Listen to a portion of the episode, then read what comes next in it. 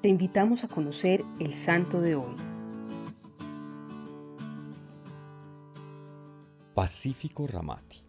Nació en la ciudad de Novara, Italia, en el Piamonte en el año 1424. Sus padres murieron cuando era muy joven y quedó al cuidado de los benedictinos. A la edad de 21 años salió de ahí para tomar el hábito en el convento franciscano. Desde el inicio se destacó por su amor a la Virgen, su gran devoción la propagaría en su apostolado y le dedicaría capillas enteras. Después de su ordenación, trabajó como predicador en toda Italia entre los años 1452 y 1471. Tuvo tanto éxito que se le consideraba un nuevo San Bernardino y se le llamó orador apostólico famosísimo. Se había propuesto combatir la ignorancia religiosa, tanto en el laicado como en el clero, especialmente en relación con el sacramento de la penitencia. Escribió un tratado de teología moral publicado en Milán en 1475 durante mucho tiempo, este fue un modelo del género, ya que simplifica las explicaciones y usa un lenguaje claro.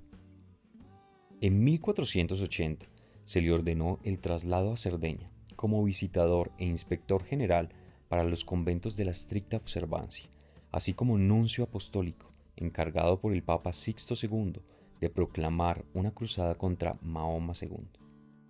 Para este tiempo, el santo sabía que no le quedaba mucho tiempo de vida y apenas había comenzado la cruzada cayó gravemente enfermo. Debido a los prodigios a su fama de santidad, se construyó en su tierra natal una iglesia en su honor. La comunidad de Vascapé, en Italia, lo proclamó insigne por su doctrina y santidad, y consuelo y protector de su patria. Murió en Sassari el 4 de junio de 1482. Pacífico pasó por todas las regiones de Italia predicando la paz y el Evangelio de Cristo, a quien con certeza podemos atribuirle lo que bien nos dice Jesús. Id por el mundo y predicad el Evangelio.